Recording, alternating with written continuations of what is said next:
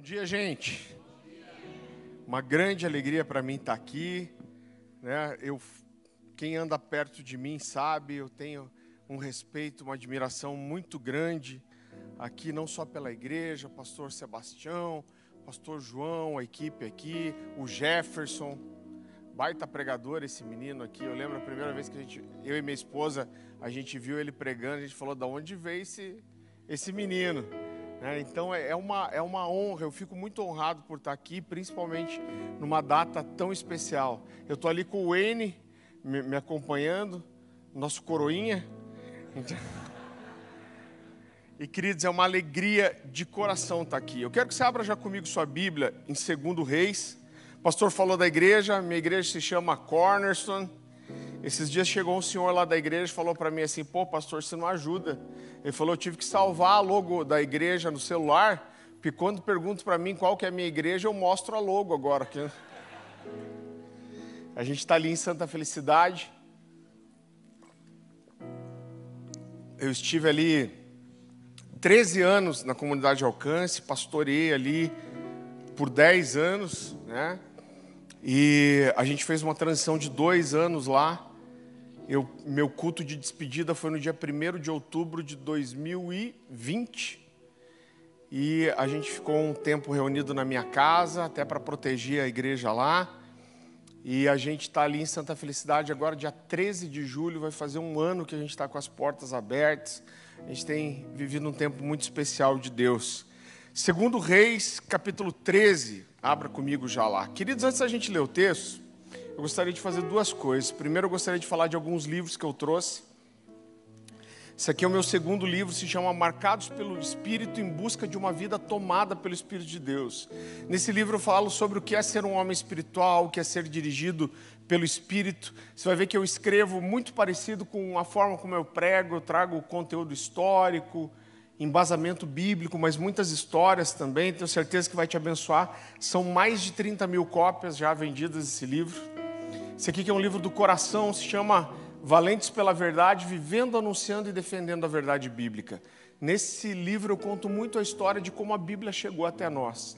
E como Deus nos ensina não só a conhecer, viver, mas a guardar a verdade. E em tempos de mentira, precisa haver sim valentes defensores da verdade, em nome de Jesus. Eu garanto para você que se você ler esse livro, você nunca mais vai olhar para sua Bíblia do mesmo jeito. E eu trouxe aqui esse aqui um livro que acabou de sair pela God's Books e Thomas Nelson, chamado Unidade Perfeita, a vontade de Cristo para a sua igreja imperfeita. São dez autores aqui, então tem Carol Bazo, a esposa do Angelo Bazo, Maurício Zagari, William Douglas. É um time de peso aqui e é é um material lindo. Então são pastores de várias denominações, linhas teológicas diferentes falando sobre unidade. É um livro que eu sei que vai te abençoar muito. Vira para a pessoa que está do teu lado, faz uma cara de profeta e fala assim: Eu profetizo que você vai me dar um livro de presente.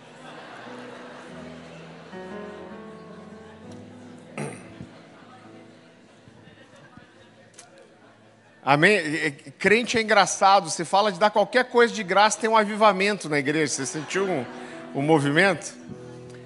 Queridos, é uma grande responsabilidade. É, pregar em qualquer situação, mas no aniversário de uma igreja, e eu, eu quero confessar para você, o Daniel me mandou uma mensagem ontem, acho que era final da tarde já, falando, pastor, você pode mandar aqui o, seu esboço da mensagem para a gente passar para o pessoal que, que faz o resumo para as células? E eu falei, Daniel, eu não sei o que eu vou pregar ainda.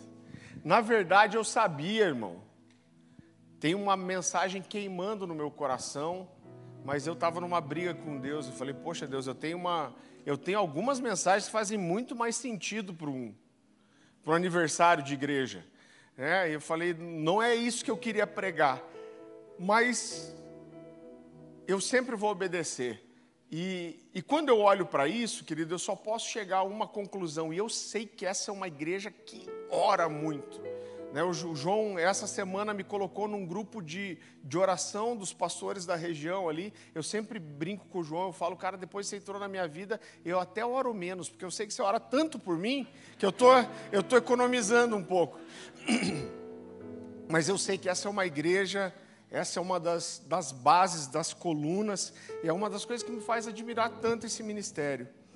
Então, isso só me leva a entender uma coisa: que provavelmente existe, pastor, um conteúdo profético nessa mensagem que eu não entendo, mas eu acredito que vocês e que a liderança da igreja vai entender porque isso é importante para esse momento. Então, eu quero que você abra comigo em 2 Reis, capítulo 13. A partir do versículo 14, é um texto muito conhecido. A palavra do Senhor diz assim: Ora, Eliseu estava sofrendo da doença da qual morreria. Então Jeoás, rei de Israel, foi visitá-lo e, curvado sobre ele, chorou, gritando: Meu pai, meu pai, tu és como os carros e os cavalos de Israel. E Eliseu lhe disse-lhe: Traga um arco e algumas flechas. E ele assim fez. Pegue o arco em suas mãos, disse o, o, ao rei de Israel. Quando pegou, Eliseu pôs suas mãos sobre as do rei e lhe disse para abrir a janela que dava para o leste e atirar. O rei o fez, então Eliseu declarou: Essa é a flecha da vitória do Senhor, a flecha da vitória sobre a Síria. Você destruirá totalmente os arameus em Afeque. Em seguida, Eliseu mandou o rei pegar as flechas e golpear o chão. Ele golpeou o chão três vezes e parou. O homem de Deus ficou irado com ele e disse: Você deveria ter golpeado o chão cinco ou seis vezes. Então iria derrotar a Síria e a destruiria completamente. Mas agora você a derrotará somente três vezes. Queridos, esse, esse período aqui de Elias e Eliseu é chamado na teologia do período do reino dividido. Então as, as tribos de Israel se dividiram em duas partes. Né? Depois que Salomão morre, ele, quem assume o, o trono é Roboão. E quando Roboão assume o trono, os sábios de Israel, os conselheiros, chegam para Roboão e falam: Olha, o povo tem reclamado, porque o jugo que seu pai colocou sobre eles para construir o templo foi muito grande. Né? Tudo tem sido muito pesado. E eles dizem: olha, o povo tem sofrido com isso, o povo tem chegado e pedido para que os impostos sejam reduzidos. E os conselheiros dizem para ele: Olha, Robão, se você seguir o clamor e o pedido desse povo, você vai ganhar o coração deles para sempre. Roboão ouve o conselho dele, mas vai ouvir o conselho também dos seus jovens amigos. E os jovens amigos dão um conselho nada inteligente para ele e falam assim: olha, o que você precisa fazer é peitar o povo. Você vai falar para eles assim: olha, se vocês acham que a mão do meu pai foi pesada, meu dedo mínimo é mais pesado que o dedo mais grosso do meu pai. Se o meu pai os, aço, os açoitou com, com varas, eu vou açoitar vocês com escorpiões, então eu vou ser ainda mais pesado. E o resultado, querido, dessa tolice dele é que o reino se dividiu. É, duas tribos apenas ficaram com Robô, outras dez tribos se separaram dele e se formou o que foi chamado de Reino do Sul, o Reino de Judá, que era composto por Judá e Benjamim, e a capital era Jerusalém, e o reino do norte, que foi chamado de Reino de Israel, formado por todas as, as demais tribos, e a capital era em Samaria. E quando a gente olha para isso, para o resultado dessa divisão, esse período ele foi tão triste que esses reis dos dois lados, por muitos anos, caíram em idolatria, eles se envolveram com rituais daqueles povos da, da região cheios de prostituição, idolatria. E esses reinos várias vezes lutaram entre si pelo domínio da, da região. Então, só para você entender como esse período era um período triste da história, durante um período de 209 anos, só para você ter uma ideia, eu levantei isso. No período de 209 anos, o reino do norte teve 19 reis. E desses 19 reis, sete foram assassinados, um cometeu suicídio, e um, a Bíblia diz que foi deposto e ferido por Deus. Então, essas, toda vez que um rei morria, essas dez tribos disputavam entre si para ver da onde sairia o próximo rei. E eu quero que você leia um texto comigo, segundo Reis, capítulo 17 Abra lá comigo, por favor.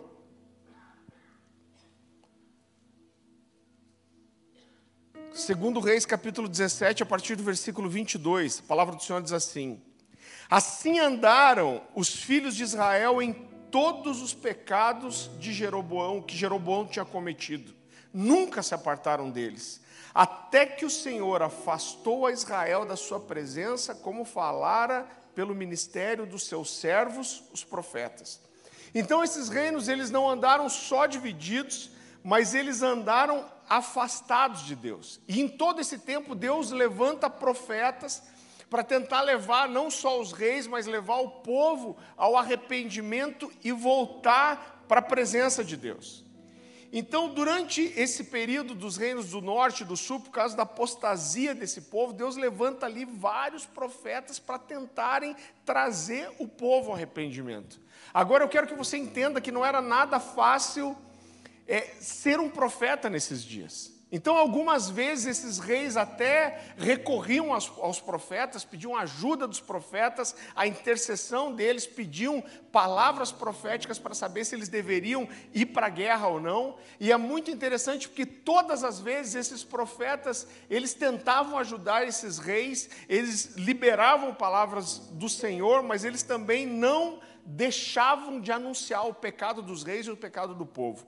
E a consequência disso é que, com o tempo, esses governantes foram querendo distância dos profetas.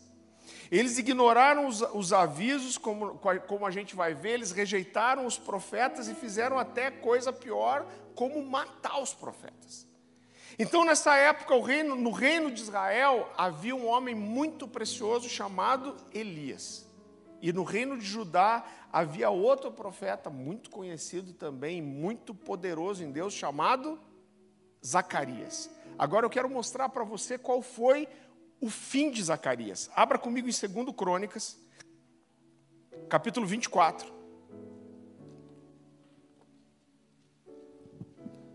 Eu quero construir esse panorama histórico primeiro para que você entenda a profundidade da verdade nesse texto. Segundo Crônicas, capítulo 24. Por isso que eu gosto de pregar para Batista, tem Bíblia, todo mundo abre textos. Isso é bom demais. Aleluia, isso aí. Essa parte é muito boa, né, pastor? Assim, eu sou batista nisso também. Segundo Crônicas, capítulo 24, versículo 18, a palavra do Senhor diz assim: então abandonaram o templo do Senhor, o Deus dos seus antepassados, e prestaram cultos aos postes sagrados aos ídolos. Por causa deles, a ira de Deus veio sobre Judá e Jerusalém. Embora o Senhor tivesse enviado profetas ao povo para trazê-los de volta para ele, os profetas tivessem testemunhado contra eles, o povo não quis ouvi-los. Então o Espírito de Deus apoderou-se de Zacarias, filho do sacerdote Joiada, e ele se colocou diante do povo e disse: Isso é o que Deus diz. Porque vocês desobedecem aos mandamentos do Senhor, vocês não prosperarão, já que abandonaram o Senhor, ele os abandonará. Mas alguns conspiraram contra ele, por ordem do rei, apedrejaram-no até a morte no pátio do templo do Senhor. O rei Joás não levou em conta que Joiada, pai de Zacarias, tinha sido bondoso com ele e matou seu filho. E esse, ao morrer, exclamou: Veja isso, Senhor, e faça justiça. Queridos, o resultado deles terem matado o profeta dessa forma é que um exército muito menor do que o exército de Israel, que era o exército dos, dos arameus, um exército muito menor do que o exército de Judá, invadiu Judá e Jerusalém e matou todos os líderes, os príncipes do povo. E não só isso, mas eles entraram e saquearam e levando embora tudo que tinha valor. E a Bíblia diz que eles deixaram o rei Joás ferido, mas não morto. E quando os próprios oficiais entram e encontram o rei Joás ferido, a Bíblia diz que eles levam ele para sua cama e terminam de matar aquele rei na sua própria cama, por, por causa daquilo que ele fez com Zacarias. E a Bíblia diz que não só isso, eles não só assassinaram o rei, terminaram de matar o rei, como eles não deixaram que o rei fosse enterrado junto com os outros reis. Esse foi o fim desse homem. E quando eu olho para esse quadro, porque a gente está falando aqui do mesmo tempo, eu acredito que talvez a forma errada como Joás lidou com o profeta Zacarias e o destino terrível que ele teve, fizeram com que o rei de, de Israel, da época, Jeoás, os nomes são bem parecidos mesmo, tivesse assim um lapso de, de consciência, de temor, e ele procurasse Eliseu. Então ele vê o que aconteceu com o rei de Judá, e ele corre para Eliseu, e é muito interessante porque a Bíblia diz que ele já chega chorando e gritando, né? Por quê? Porque Eliseu era um homem de Deus, ele era poderoso, ele ouvia a voz de Deus, e ele entendeu aqui que Eliseu poderia ser um trunfo contra os inimigos. E o quadro era pior porque a Bíblia fala que Elias estava aqui muito idoso já, doente, estava doente inclusive da doença que ia tirar a sua vida.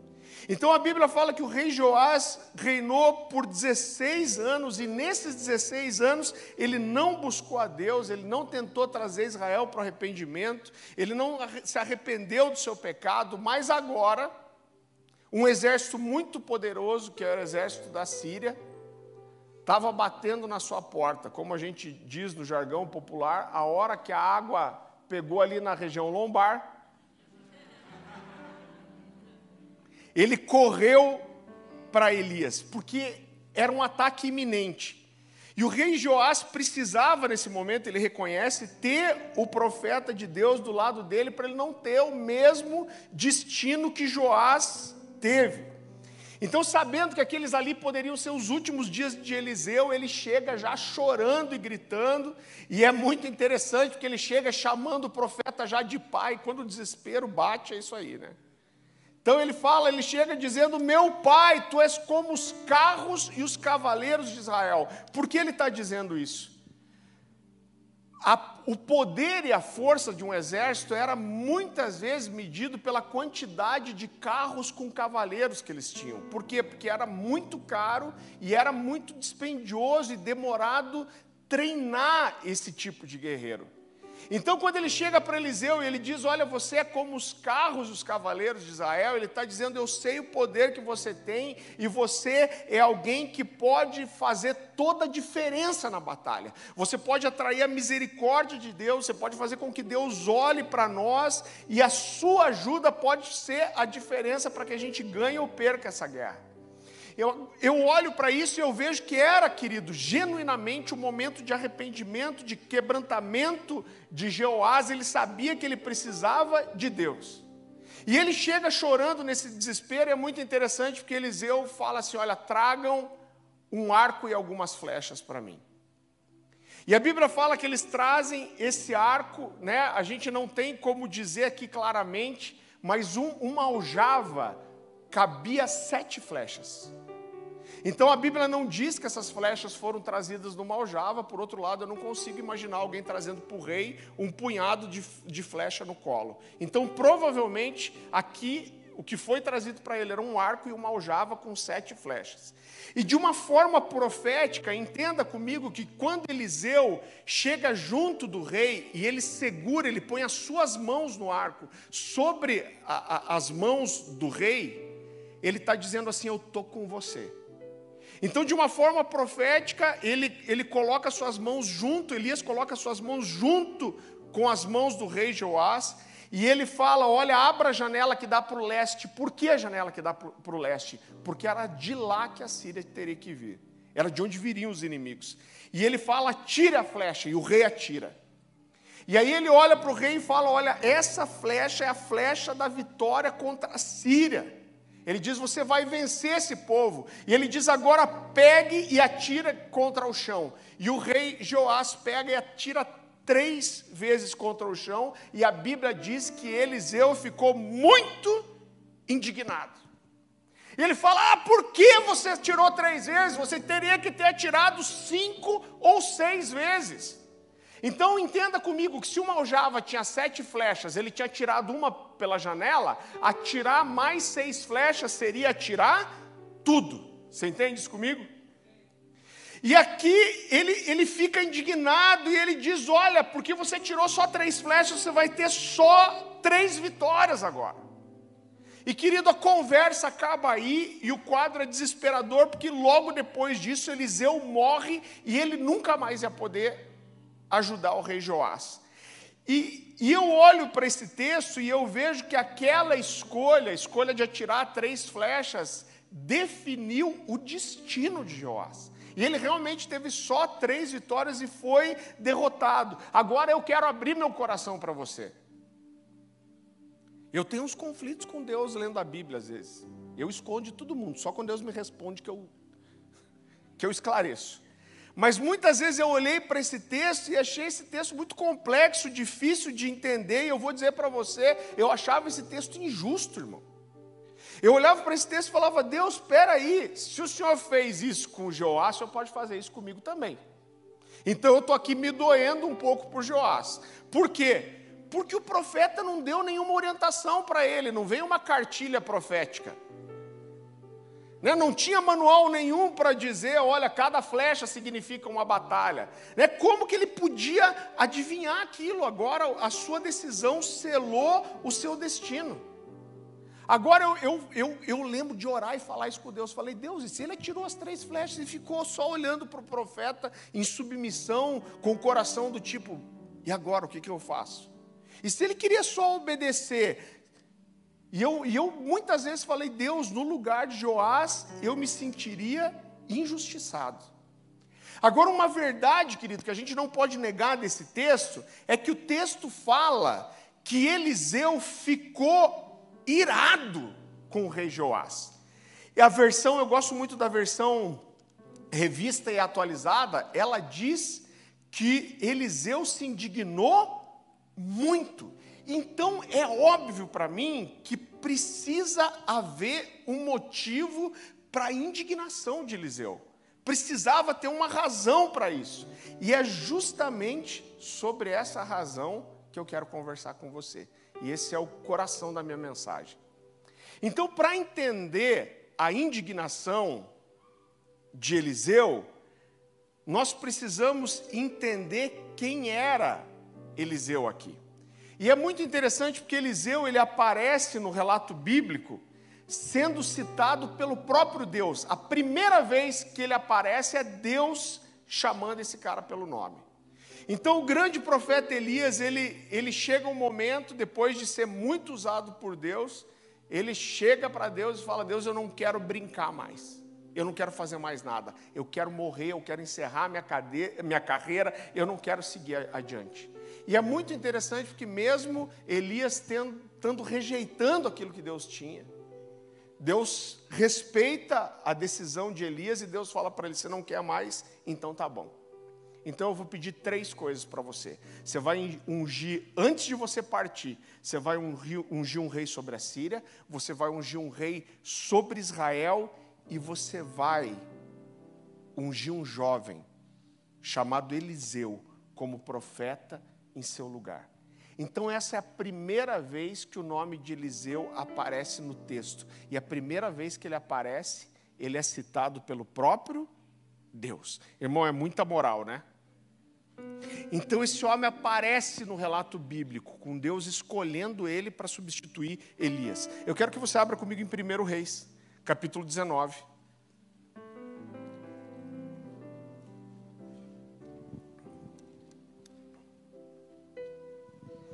Perdão, irmão, agora que eu vi que tinha um copo aqui bonitinho, arrumado para mim, com, com guardanapo em cima, para enxugar a minha boca. E eu já, caverna, já estava tomando aqui no. Se a minha esposa estivesse aqui, ela já estava. 1 Reis capítulo 19, versículo 19. A palavra do Senhor diz assim: Elias partiu e encontrou Eliseus, filho de Safate, arando um campo. Havia doze parelhas de bois no campo e Eliseu arava com a última parelha. Elias se aproximou de Eliseu, lançou sua capa sobre os ombros dele e continuou a caminhar. Eliseu deixou os bois ali, correu atrás de Elias e disse: Primeiro, deixa-me dar um beijo de despedida em meu pai e em minha mãe, e então o seguirei. Elias respondeu: Pode voltar, mas pense no que eu lhe fiz. Eliseu voltou para sua parelha de bois e os matou. Usou a madeira do arado para fazer fogo e assar a carne. Distribuiu a carne para o povo da cidade e todos eles comeram. Então partiu com Elias como seu ajudante. Agora olha e entenda comigo algumas coisas muito importantes nesse texto. Mais uma vez eu quero falar. Elias não aparece no texto até Deus chamar ele pelo nome e falar: Eu escolhi um jovem e você deve ungir ele no seu lugar. Segunda coisa, Deus fala para ele: você quer sair, então você vai deixar. Fala para Elias: você quer sair, então você vai deixar ele, Eliseu no seu lugar. Agora, o que eu acho interessante, irmão, e a Bíblia às vezes é engraçada, é que pensa na loucura desse texto. Eliseu está trabalhando, tranquilo, cuidando dos negócios da família, arando aquele campo. E aí vem Elias, o profeta, e ele tira a sua capa e joga sobre Eliseu e faz o quê? Sai andando, irmão. Agora eu fico imaginando essa cena. Eu fico imaginando Eliseu ali, a capa cai sobre ele e ele de boca aberta olhando para Eliseu indo embora. E Eliseu sai bicudo. Sai andando. E a Bíblia fala que Eliseu teve que correr atrás dele. Eu acho que deu assim um, um delay, né, irmão?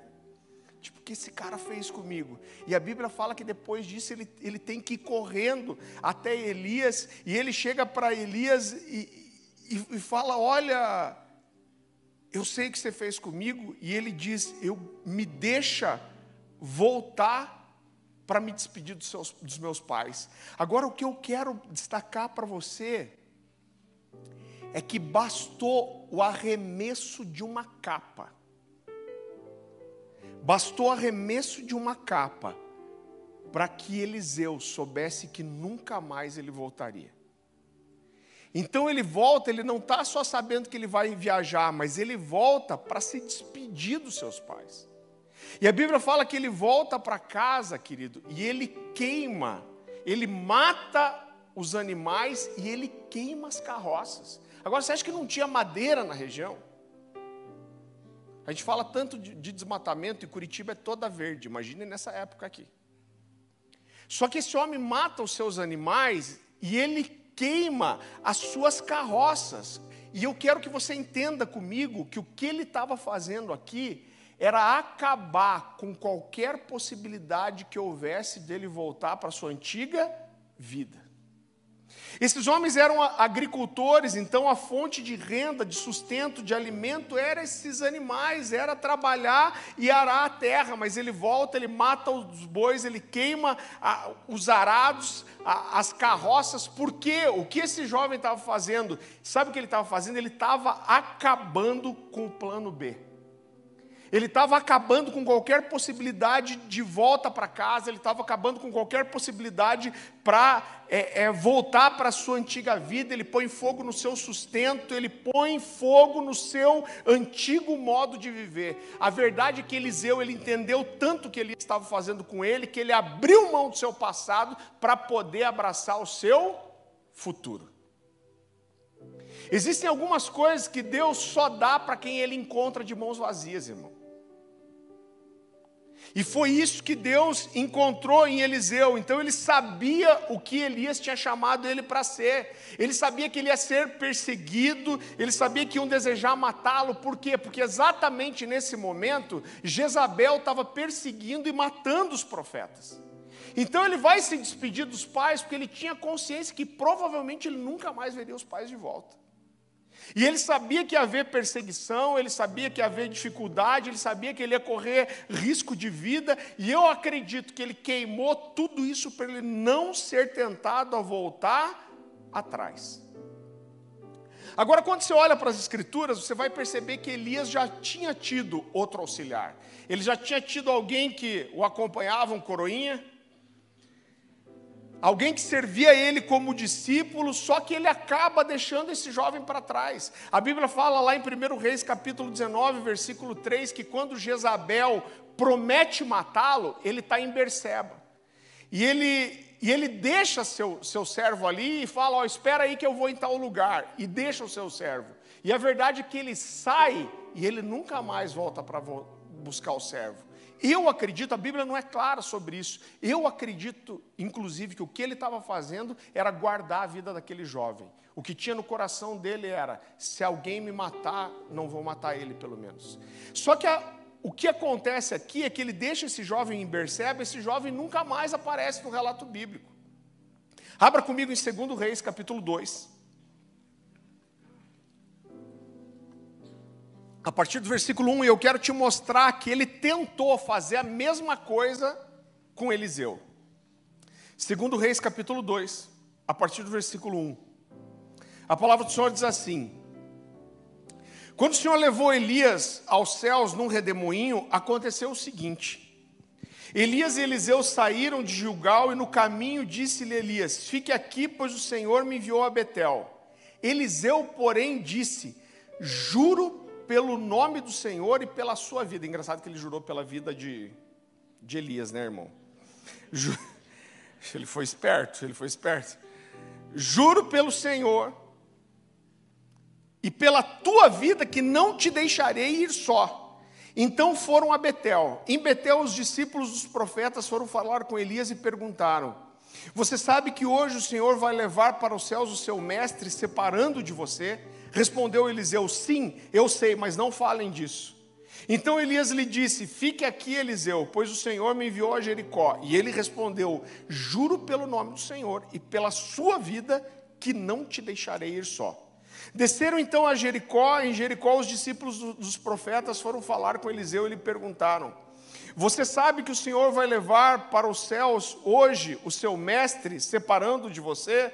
Respondeu Eliseu: Sim, eu sei, mas não falem nisso. Em seguida, Elias lhe disse: Fique aqui, pois o Senhor me enviou ao rio Jordão. E ele respondeu: Juro pelo Senhor e pela tua vida que não te deixarei só. E então partiram juntos. Pensa num cara encardido, irmão. Elias tentou três vezes se livrar dele. O que, que ele fala? Eu juro pelo Senhor e pela sua vida, que eu não vou te deixar só. Então, Eliseu era tão intenso naquilo que ele queria, naquilo que ele entendeu que tinha acontecido, que ele não ia deixar Elias por nada, diferente do outro auxiliar que ficou em Berseba e a Bíblia nunca mais volta a falar dele.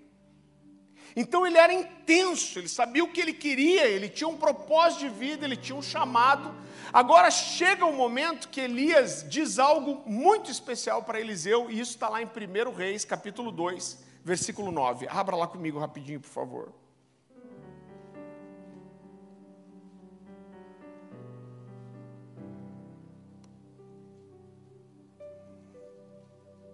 Primeiro Reis, capítulo 2, a partir do versículo 9. A palavra do Senhor diz assim: Havendo eles passado, Elias disse a Eliseu: Pede-me o que queres que eu te faça, antes que seja tomado de ti. Disse Eliseu: Peço-te que me toque por herança, porção dobrada do teu espírito. Tornou-lhe Elias: Dura coisa pediste. Todavia, se me vires quando for tomado de ti, assim se te fará. Porém, se não me vires, não se fará. Indo eles andando e falando, eis que um carro de fogo com cavalos de fogo separou um do outro. E Elias subiu ao céu num redemoinho de fogo. Agora, presta atenção em alguns detalhes aqui. Eliseu era tão intenso naquilo que ele queria, mais uma vez, que ele não deixa Eliseu por nada. Elias por nada.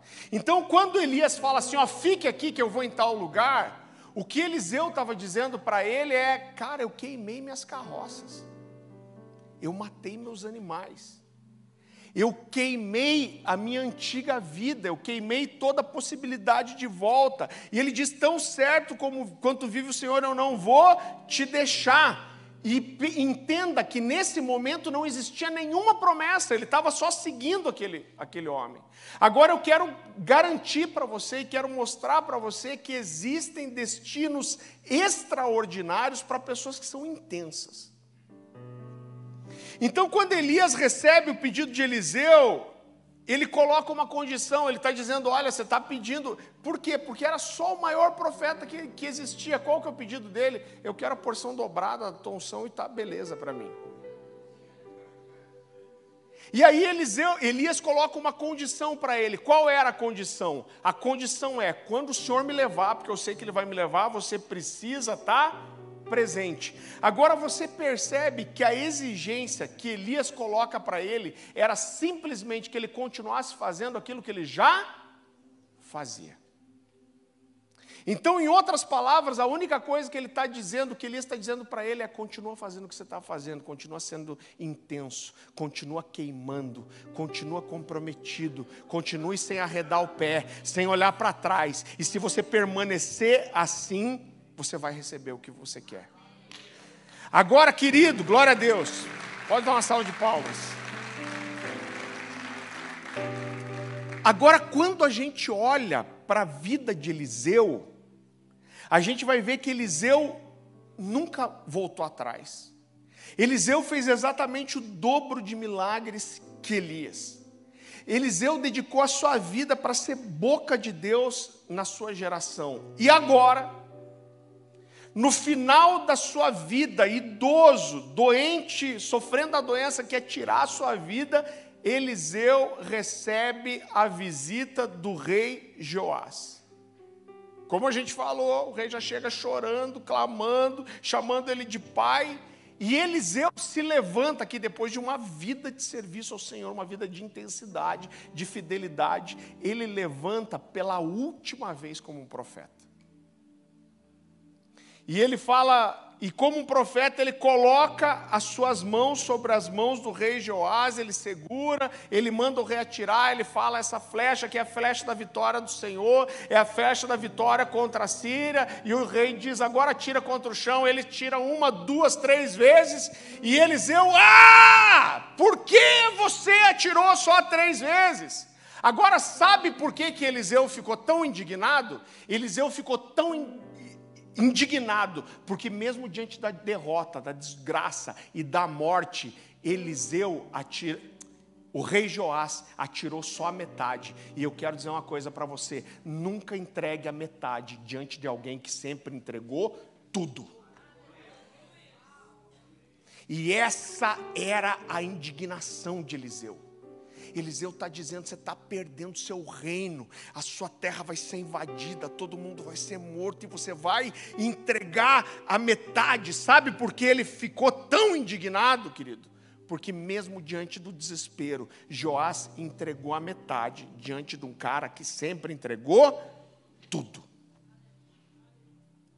Então bastou ele ia jogar a capa sobre ele, ele queimou tudo. Ele se despediu dos seus pais, ele queimou seus animais, ele queimou seu arado, por quê? Porque ele não tinha um plano B, ele não tinha para onde voltar, ele não guardou nenhuma flecha para depois.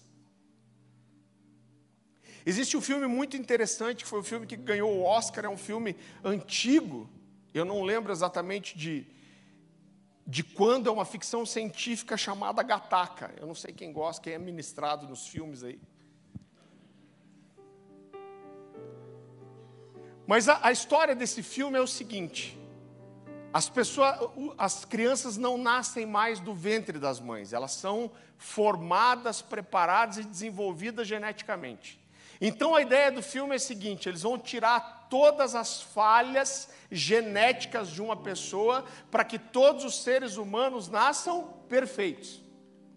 Só que com esse empenho do governo em criar só seres perfeitos, de vez em quando, mesmo com todo o cuidado deles, sem querer, às vezes, um bebê nascia de forma natural. Só que essas crianças que nasciam de forma natural, elas eram desprezadas pelas outras. Por quê? Porque jamais elas iam conseguir competir com alguém que era geneticamente preparado, moldado e aperfeiçoado. E na história desse filme, a história conta a história de dois irmãos. E desses dois irmãos, um tinha sido aperfeiçoado pela ciência, mas outro tinha nascido da barriga da sua mãe, com todas as falhas, debilidades, limitações. Só que esse filho que nasceu de forma natural, ele não aceitava que a sua genética, que a sua história limitasse. Então, ele era um sonhador, ele era alguém que estava sempre querendo vencer seus limites, era alguém que estava sempre querendo correr atrás. E existia, inclusive, algumas coisas que ele conseguia fazer melhor do que o irmão que deveria ser perfeito. E chega uma hora que eles chegam na beira de uma praia e eles decidem apostar uma corrida e ver quem nadaria no mar até longe. E os dois mergulham no mar e o filho que, que nasceu de forma natural começa a estar tá na frente. E o outro que deveria ser perfeito, muito mais forte, muito mais resistente, ele põe todo o seu esforço, mas ele não consegue alcançar o irmão.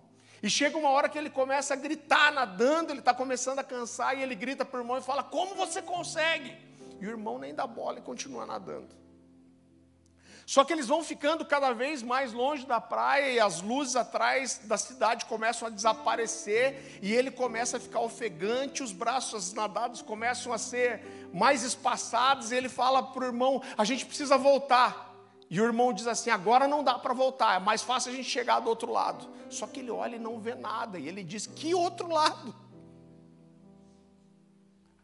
E aí ele começa a entrar em desespero e fala: a gente vai se afogar, você quer matar a gente. E nessa hora o irmão que está na frente vira para trás e fala assim: sabe por que eu consigo? E ele diz: como você consegue? Ele diz: sabe por que eu consigo? Porque eu não deixei nada para a volta, eu entreguei tudo. E querido, quando a gente olha para a Bíblia, eu olho modelo, para o modelo bíblico, eu vejo que o modelo bíblico é entregar tudo. Eu quero que você abra comigo em Lucas capítulo 9.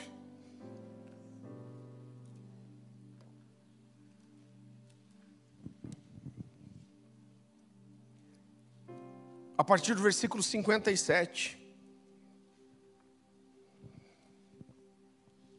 A palavra do Senhor diz assim: Quando andavam pelo caminho, um homem lhe disse: Eu te seguirei por onde quer que fores. Aqui ele está falando para Jesus. Jesus respondeu: As pessoas têm suas tocas, as raposas têm suas tocas. Algumas pessoas também, né? No frio, principalmente, aquela toca de cobertas. Desculpa.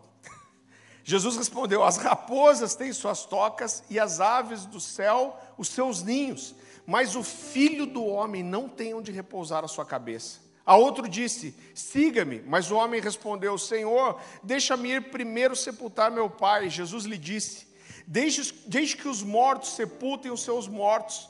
Você, porém, vá e proclame o reino de Deus. Ainda outro disse: Vou seguir-te, Senhor, mas deixa-me primeiro voltar e me despedir da minha família. Jesus respondeu: Ninguém que põe a mão no arado e olha para trás é apto para o reino de Deus. Então eu quero dizer para você que o modelo de Jesus é entregar tudo. Foi isso que Jesus fez quando entregou sua vida à vontade do Pai na cruz. Irmão, eu amo esse texto, esse texto mexe comigo, sabe por quê? Porque a Bíblia fala que a agonia de Jesus era tão grande. Vamos entender, a gente está falando de Jesus. Jesus leva seus discípulos para o Getsemane, toda hora Jesus quer orar e ele manda os discípulos, ele dá a linha para os discípulos, né? Ele falou, oh, vão para aquele lugar, ele falou, oh, vão atravessando o mar, porque ele queria ficar quieto para orar.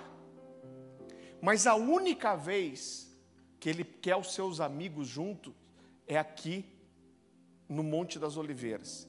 E ele chama seus amigos para orarem com ele. E ele chega para os seus amigos e diz assim: A minha alma está profundamente triste, numa agonia mortal. A Bíblia fala que o desespero de Jesus foi tão grande que ele suou gotas de sangue. Agora, no meio desse desespero, eu olho para esses textos e eu vejo que o que me parece que Jesus tentou convencer Deus mesmo, porque Jesus, o discurso de Jesus o tempo inteiro é assim: eu só faço o que eu vejo o Pai fazer. Eu só recebo aqueles que o Pai me der. Não é isso que ele fala? Eu só estou aqui para fazer a vontade do Pai. Mas nessa hora ele dobra o joelho, ele, ele sua gotas de sangue e ele fala assim: Senhor, o Senhor pode todas as coisas. E aí ele diz: Mas se o Senhor pode todas as coisas, então, se possível, passa de mim esse cálice. Sabe o que ele está dizendo? Ele está dizendo: Deus tem uma outra alternativa. Mas ele termina dizendo: No entanto, não seja feita a minha, mas a sua vontade. É a primeira vez que Jesus reconhece que podia haver uma divergência da vontade dele e da vontade do Pai. Mas ele está dizendo: quando houver divergência, prevalece a sua vontade. E dessa vez Deus disse não. E o que, que Jesus fez? Ele entregou tudo. Então eu quero dizer para você: se você se decidiu por Jesus, você não pode ter um plano B. Se você se decidiu obedecer a palavra, você não pode ter um plano B. Se você decidiu ser o que Deus te chamou para ser e corresponder ao chamado, você não pode ter um plano B. E eu quero dizer para você que se você tem um plano B, você não é digno do chamado que Deus tem para você. A Bíblia fala que nós não somos como aqueles que retrocedem. Abra comigo em Hebreus capítulo 10. A palavra do Senhor diz assim: Lembre-se dos primeiros dias, depois que vocês foram iluminados, como suportaram muita luta e muito sofrimento. Algumas vezes vocês foram expostos a insultos e tribulações, em outras ocasiões fizeram-se solidários como os que assim foram tratados. Vocês se compadeceram do que dos que estavam na prisão e aceitaram alegremente o confisco dos próprios bens, pois sabiam que possuíam bens superiores e permanentes. Por isso, não abram mão da confiança que vocês têm, ela será ricamente recompensada. Vocês precisam perseverar de modo que, quando tiverem feito a vontade de Deus, recebam o que Ele prometeu. Pois em breve, muito em breve, aquele que vem virá e não demorará. Mas o meu justo viverá pela fé. E se retroceder, eu não me agradarei dele. Porém, nós não somos dos que são destruídos, mas dos que creem e são salvos. Você sabe que eu acho que uma das coisas mais indignantes para um pastor, irmão, eu sei a história que me trouxe aqui. Mas eu pastorei jovens por muitos anos, e às vezes era normal você atender algumas pessoas, não só jovens, mas o cara chega para você e fala assim: Poxa, pastor, está sendo difícil, já tentei isso, já tentei aquilo, nada dá certo na minha vida, os negócios não estão acontecendo, a coisa não está virando, então eu estou entendendo que Deus tem um chamado para mim. Tipo assim, eu tentei tudo, nada deu certo, eu devo, devo ser pastor.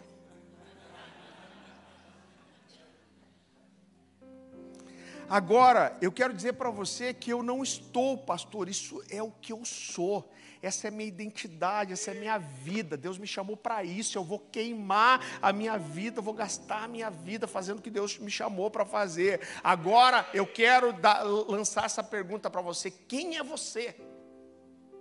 Quem é você? Quem é você, irmão? Eu lembro que com uns 15 anos, quando eu descobri que existia um tal de um chamado, que era uma coisa que Deus tinha pessoalmente para mim, eu importunei Deus. Eu orava quatro horas por dia. Eu falava, quero saber quem eu sou, me diz quem eu sou, o que, que você me chamou para ser, o que, que você me chamou para fazer. Você sabe, eu tenho, eu tenho visto, eu, irmão, eu já rodei esse Brasil, faz 13 anos mais ou menos que eu viajo. Brasil, algumas nações, Deus me levou. A impressão que eu tenho é que eu passei por muitas igrejas que cada hora se quer uma coisa diferente. Sabe por quê? Porque as pessoas estão atrás de movimento, atrás de resultado. E a impressão que eu tenho é que muitos líderes encerram a sua carreira sem saber quem eles são. E por isso ele está sempre correndo atrás de alguma coisa. Agora, quem é você? Às vezes alguns pastores, essa semana aconteceu um pastor, cara, eu estou pensando em fazer isso, fazer aquilo, e eu não sei qual é melhor, você pode me ajudar? Eu falei, amigo, você está na pergunta errada. A primeira coisa que você precisa entender é quem você é, o que Jesus te chamou para ser. Porque daí o que acontecer, você não vai ficar olhando para resultado, para quantas pessoas você tem, quantas pessoas que você não tem, você vai estar olhando para se você é aquilo que Deus te chamou para ser. E aí você tem 10, 20, 2 mil, 50 mil pessoas, uma igreja, um grupo na sua casa, ou uma rede de igreja, tanto faz, porque não é isso que é importante. Agora minha pergunta é: quem é você? Eu quero dizer para você que enquanto você tiver um plano B, você não está pronto para viver um destino extraordinário. E eu quero dizer para você que não são nas grandes coisas que alguns homens de Deus se diferenciam de outros, são exatamente nas pequenas coisas. Quando eu olho para a minha vida, eu vejo, querido, pequenos detalhes que fizeram toda a diferença. Sabe o que fez a diferença na vida de Eliseu? Foi quando Elias falou para ele: Fica aqui que eu vou em tal lugar. E ele falou: Não. Sabe qual foi a diferença dele para o jovem que ficou em Berseba? Foi só essa. Aquele jovem havia sido chamado, ele andava com o profeta. Mas quando Eliseu falou, Elias falou para ele, fica aqui, ele ficou. E quando ele falou para Eliseu, fica aqui, Elias falou, não fico. Então, quando eu olho, querido, para a minha história, eu vejo algumas bifurcações em que o Senhor me colocou, e eu entendo que isso faz toda a diferença na nossa vida. Eu lembro que quando eu tinha 17 para 18 anos, eu conheci um pastor, o pastor Silas, eu era um garoto apaixonado por Jesus. E eu vi esse cara pregando, e ele não só tinha uma graça com a palavra, ele é um cara assim, cheio de, de, de, de pós-graduação e doutorado, mestrado, até um tal de um doutorado em divindade. Tipo, quem é você? Eu sou doutor em Deus. É, é muito chique isso, né? É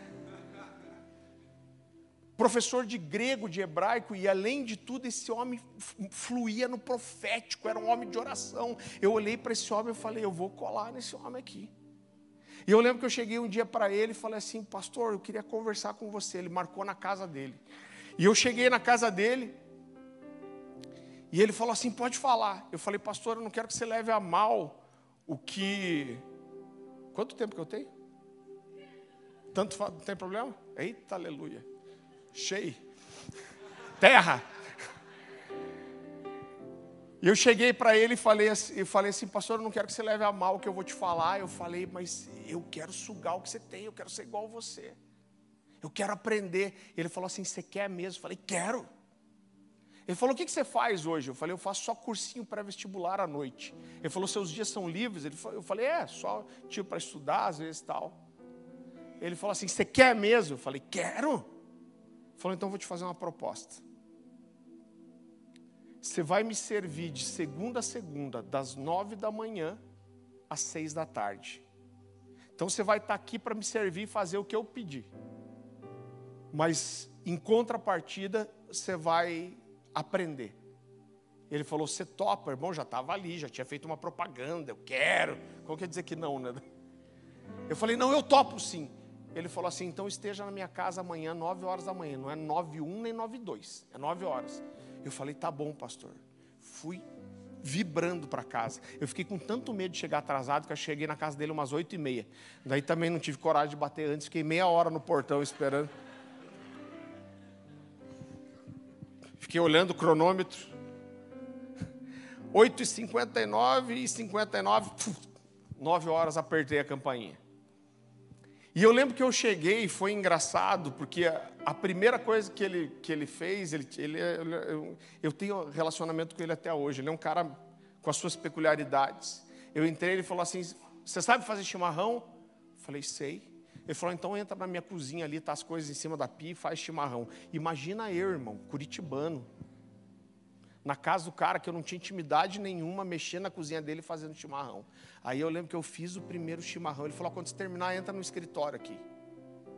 Aí eu entrei no escritório. Ele falou: eu passo todas as manhãs em oração. E a primeira coisa que eu vou te ensinar é orar tomando chimarrão. Eu fiquei pensando comigo: que será que o cara vai me ensinar? Ser um homem de Deus ou ser gaúcho, né? A Bíblia é meio gaúcha às vezes, né? Tipo, quando você abre a Bíblia e falam desperta ou tu que dormes. Isso é, isso é, isso é gaúchesco, né? E aí ele fez chimarrão e, e, e, ele não era muito fino, sabe, irmão? Ele era meio rústico. Para não falar que ele é grosseiro. E aí ele falou assim: Eu vou te ensinar a orar tomando chimarrão. Eu, eu falei: Por que, pastor? Ele falou: Não, porque é o seguinte: primeira coisa, o chimarrão você não pode ter pressa para tomar, senão se queima. Então sossega o facho aí e fica de boa. Você tem que acalmar para você conseguir orar. A segunda coisa é que as pessoas vêm para a presença de Deus e eles ficam, Deus fala comigo, fala comigo, fala comigo, Deus fala comigo, preciso te ouvir, Deus eu preciso te entender, fala comigo, Deus fala comigo, em nome de Jesus, amém. E viram as costas, não dão nem chance de Deus falar. Então você vai aprender a parar para tomar o chimarrão, que você cala um pouco a boca para ouvir Deus. Eu falei, uau! Ele é tipo o mestre Yoda da igreja.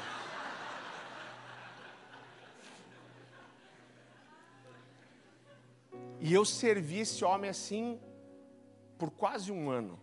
O segunda segunda, o, o, o segunda sexta virou segunda segunda, o nove às seis da tarde virou nove até que hora que desce. Mas isso mudou minha vida, querido. E eu vejo várias situações onde eu tive uma grande entrega. Eu não vou falar sobre isso, eu acho que a outra vez que eu, que eu tive aqui, eu preguei uma mensagem sobre fé e eu falei sobre a minha saída da Gazeta do Povo. É quando eu saí, eu saí sem salário, eu saí, eu estava orando um dia, eu desde os 16 anos eu chorava para Deus que eu queria estar no ministério em tempo integral. Com 16 anos eu falei, eu vou ser um pastor, eu vou ser um pregador e eu vou viajar as nações pregando e vou viajar esse Brasil pregando. E quando eu e minha esposa casamos, a gente fez um planejamento de em cinco anos os dois estarem em tempo integral, queimava por aquilo. Irmão, eu estava esperando a coisa, um dia eu falei, eu vou importunar Deus. Às vezes você tem que provocar o céu, irmão. Verdade, às vezes tem que provocar o céu. E eu lembro que eu acordava sete e meia para me arrumar, para ir trabalhar. E eu comecei a acordar às sete, comecei a acordar às seis e meia, comecei a acordar às seis, comecei a acordar às cinco e meia e comecei a acordar às cinco horas da manhã. E eu lembro disso, aqui no, no São Brás. Eu lembro que eu acordava às cinco horas da manhã, eu fazia meu chimarrão e eu abria a janela e falava, Deus, o sol não levantou ainda, mas eu estou aqui te esperando. Falei, o senhor tem que fazer alguma coisa na minha vida, esse negócio precisa virar. E eu tenho até hoje o caderninho, ao, o dia que Deus falou para mim assim, seis meses, você pode pedir demissão do seu trabalho, porque eu vou cuidar de você.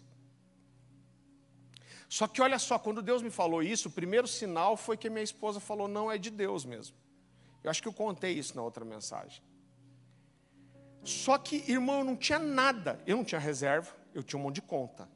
Recém-casado, eu tinha aluguel de casa, eu tinha carro financiado no começo, tinha o financiamento de um terreno.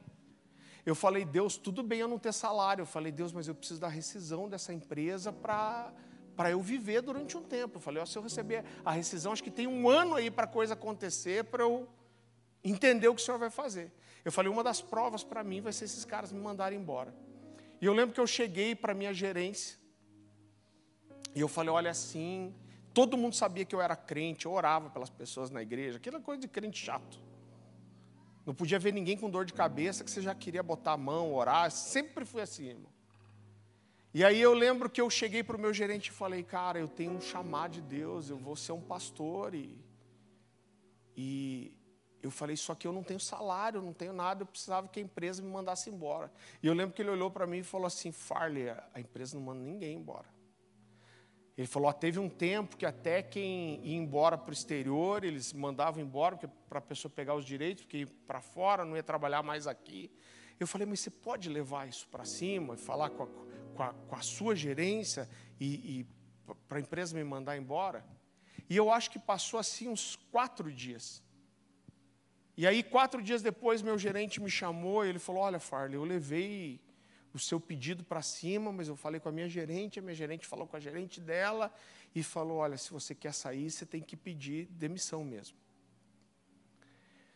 E eu lembro que eu saí aquele final de, de tarde muito triste de lá, e eu, eu falei, Deus, o que, que aconteceu? Eu tinha tanta certeza, porque quando Deus me falou, em seis meses eu vou cuidar de você, eu anotei no calendário, quando eu precisava pedir para sair. E eu lembro que eu estava, eu morava no Xaxim nessa época, eu estava ali na Marechal Floriano indo embora. Eu falei, Deus, eu errei. Eu achei que eu vi você e eu não ouvi. Eu falei, eu preciso dessa rescisão para eu, eu, me sustentar um tempo. Esse era um sinal para mim. E falei, Deus, tudo que eu podia fazer, eu fiz. E eu ouvi, irmão, não é sempre que Deus fala com clareza assim comigo. Mas nesse, nesse dia, foi um daqueles dias assim que eu falei, eu sei que é Deus falando comigo. E Deus me falou, você não falou com todo mundo ainda. Você não falou com os donos da empresa. Eu falei, nossa, eu estou muito louco mesmo. Eu acho que eu sou um profetão que. 1.800 funcionários. Você nem viu o cara. É tipo cabeça de bacalhau, você sabe que tem, mas nunca viu.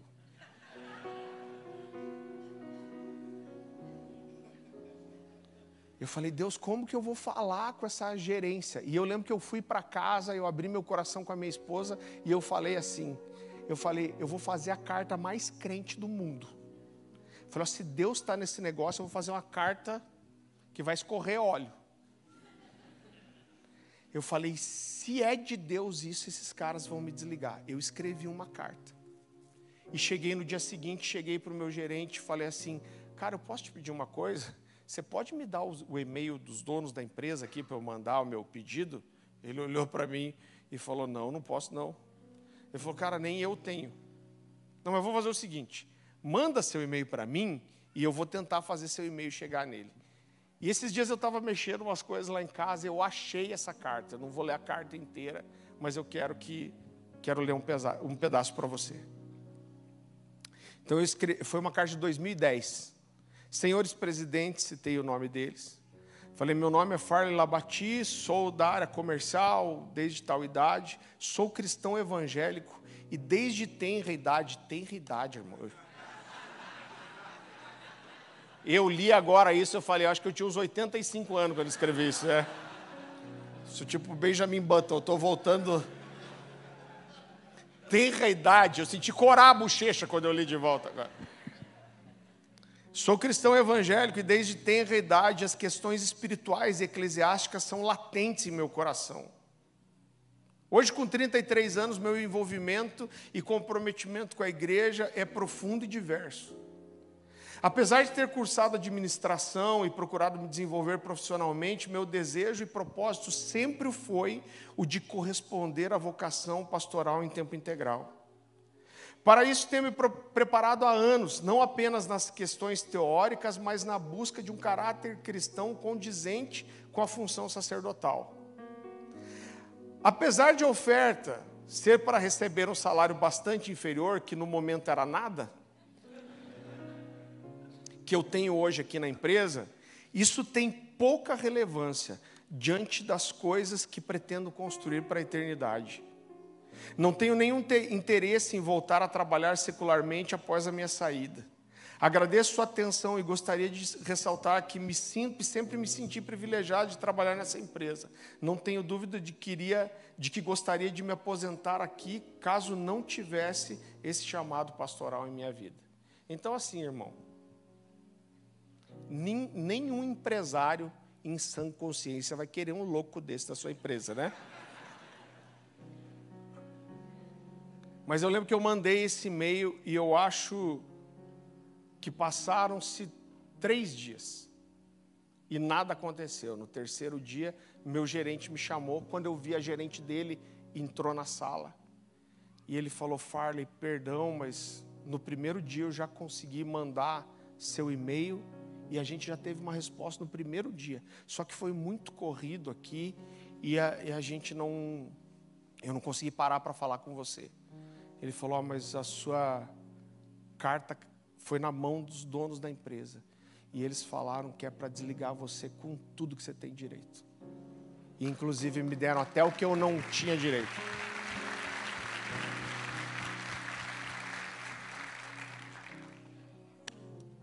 E agora, querido, estou tô, tô chegando ao fim. Você sabe que no ambiente profético isso não significa muita coisa, né? Há dois anos atrás, quase dois anos atrás, eu queimei tudo de volta, porque eu estava há 13 anos construindo um, algo lá no alcance, com o homem de Deus que eu mais admiro na vida, que é o Luciano Subirá. O convite era para eu ser, a igreja acabado de transicionar para o pastor que é sênior hoje, era para eu ser o braço direito dele. E tinha tudo lá, irmão um bom salário, todo o pacote que a maioria das igrejas não tem. Eu viajei o Brasil e alguns lugares do mundo, e eu falo isso sem problema nenhum, muito pegando uma carona no ministério do Luciano, porque ele que me abriu muitas portas. E de repente eu estava num lugar onde Deus falou: ah, Você está contente aí, né? Você está feliz? Você construiu tudo isso. Agora você vai ser o braço direito do seu pastor. E Deus me falou: Mas não é isso. Agora você entrega tudo e começa tudo do zero.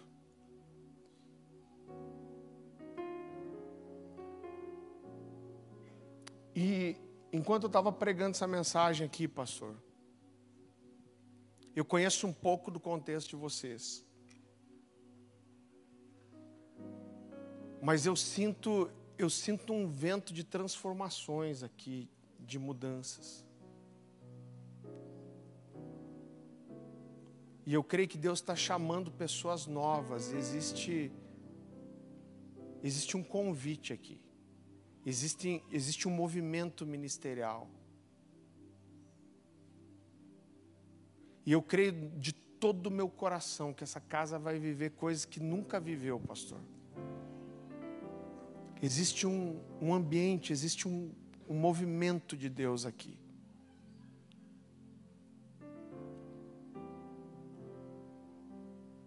Eu sei que você sempre entregou tudo, pastor.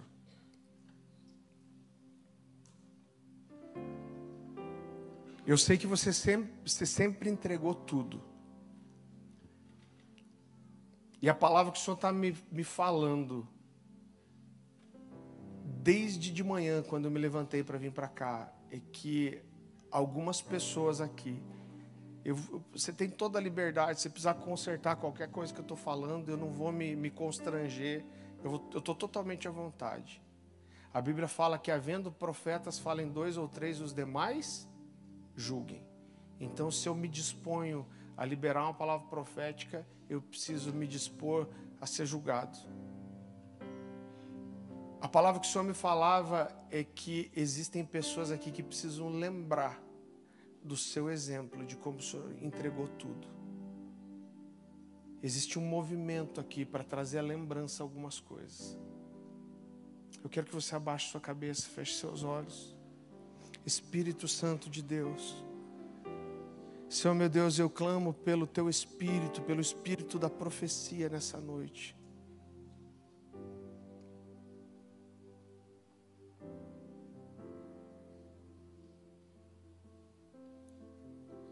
Espírito Santo de Deus. Eu não sei a que isso se refere, se é só o seu nível de entrega que não tem sido como deveria, mas o Senhor me fala claramente que existem pessoas aqui que vão precisar procurar seu pastor nesses dias, olhar nos olhos dele e falar: Pastor, me perdoa, pastor. Me perdoa, pastor.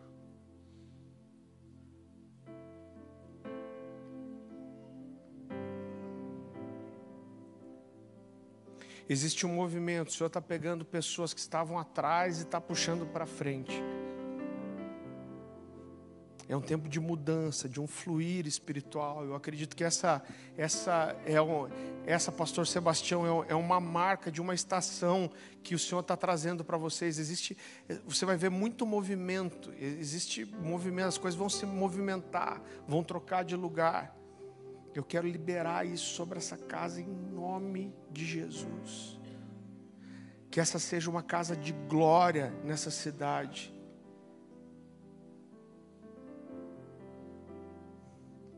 Que esse seja um lugar de refúgio.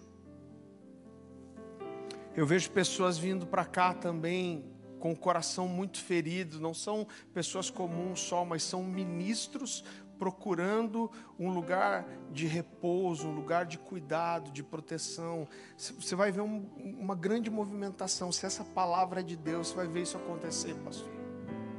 Senhor meu Deus, eu eu te agradeço por essa casa, eu te agradeço por esse ministério, eu te agradeço pela vida do pastor Sebastião, sua família. E eu clamo, Senhor, por um uma nova estação, um tempo de, de uma grande fertilidade espiritual nessa casa, Senhor meu Deus. Eu te agradeço porque o Senhor vai fazer movimentos aqui que não foram programados, que não foram escolhidos, movimentos que não foram projetados, são simplesmente movimentos porque o Senhor encontra uma abertura nessa casa e o Senhor vai vir aqui e vai tirar as coisas do lugar e vai movimentar pessoas e, e, e ministérios e lugares. Eu te agradeço pelo seu renovo. O Senhor me fala isso. É um tempo de coisas serem renovadas, relembradas. Traga memória, traga memória o que esse homem já fez por esse lugar, o que ele já gerou, o que ele já entregou aqui.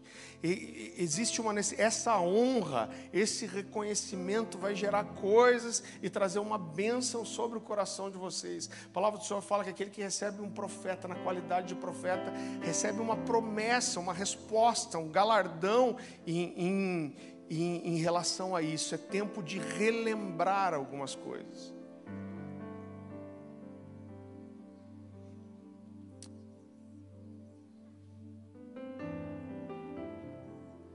Que você, às vezes a gente tem uma tendência de secularizar só o tempo e olhar só o tempo como se fosse só uma coisa secular. Mas quando a gente olha para as escrituras, a gente vê que Deus ele trabalha com estações. A Bíblia fala de sete anos, de 40 dias, de sete semanas. Deus trabalha com ciclos. Eu queria que a gente pudesse encerrar. Eu só quero dizer uma coisa para você, eu quero falar isso antes. À noite eu quero falar sobre o que eu acredito que é uma nova estação de Deus que está vindo sobre o Brasil. Então, se você quer ouvir isso, eu quero te convidar para estar tá aqui à noite. Agora, eu queria que a gente pudesse encerrar com isso. Eu vou entregar o, o microfone para o pastor Sebastião.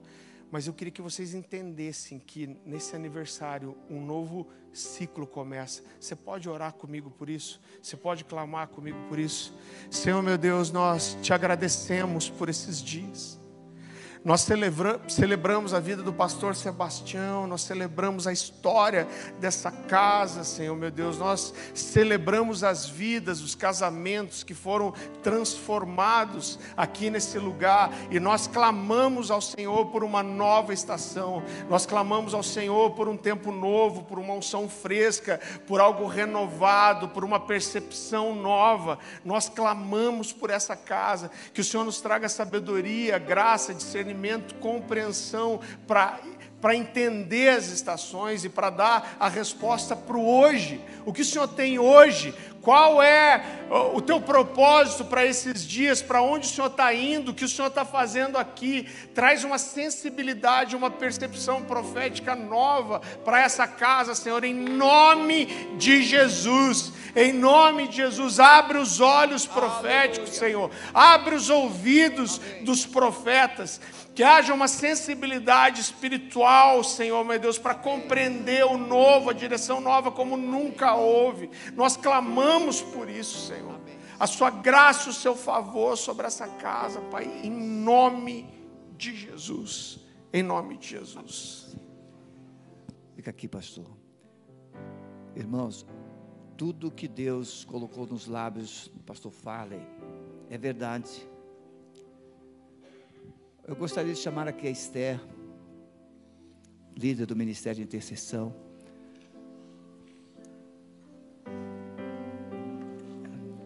A gente, nós começamos a preparação. Vocês que estão aqui na frente, fiquem, podem ficar, podem ficar de pé. Nós nos dispomos para Deus, para a gente ter o aniversário da virada. E a palavra ciclo foi a palavra-chave. É o ciclo. Deus está preparando um novo ciclo na Alameda. E o ciclo de Deus não depende de mim nem de você, o ciclo de Deus é dele. Né, Felipe? Deus tira o Felipe lá de não sei onde traz para cá. O Felipe já está. Lembra da mão, Felipe? Felipe é um queridão, filho do meu, dos meus melhores amigos. Vem cá, Esther.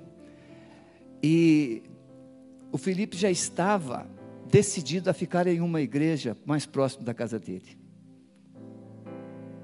Ele é como um neto para mim. Aí quando ele chegou nessa igreja, Deus deu a ele um sinal. E ele chegou aqui no domingo à noite e disse, pastor, e aqui? E o Felipe trouxe o irmão dele domingo passado. Interessante, os dois são casados com duas irmãs. Vocês não têm noção da quantidade de pessoas que têm chegado no nosso gabinete para dizer isso. Estamos vindo para cá para um tempo de renovo. Alameda, uma igreja terapêutica. Esther, diga para a igreja o que nas intercessões nós temos mais colocado diante do Senhor. Temos orado Primeiro, pela receptividade de toda a igreja a esse novo tempo do Senhor, a tudo aquilo que o Senhor tem é, preparado para derramar. Temos certeza que Ele tem coisas sobrenaturais para nós. Um novo tempo, um novo ciclo. E nós temos orado muito para que todos os amados, toda a igreja receba isso, com o coração aberto, com a mente receptiva aquilo que Deus tem preparado. E temos pedido ao Espírito Santo para vir trazer sobre a igreja realmente um fogo é, trazer fervor, trazer despertamento, trazer avivamento, mas nós não queremos que ninguém fique de fora.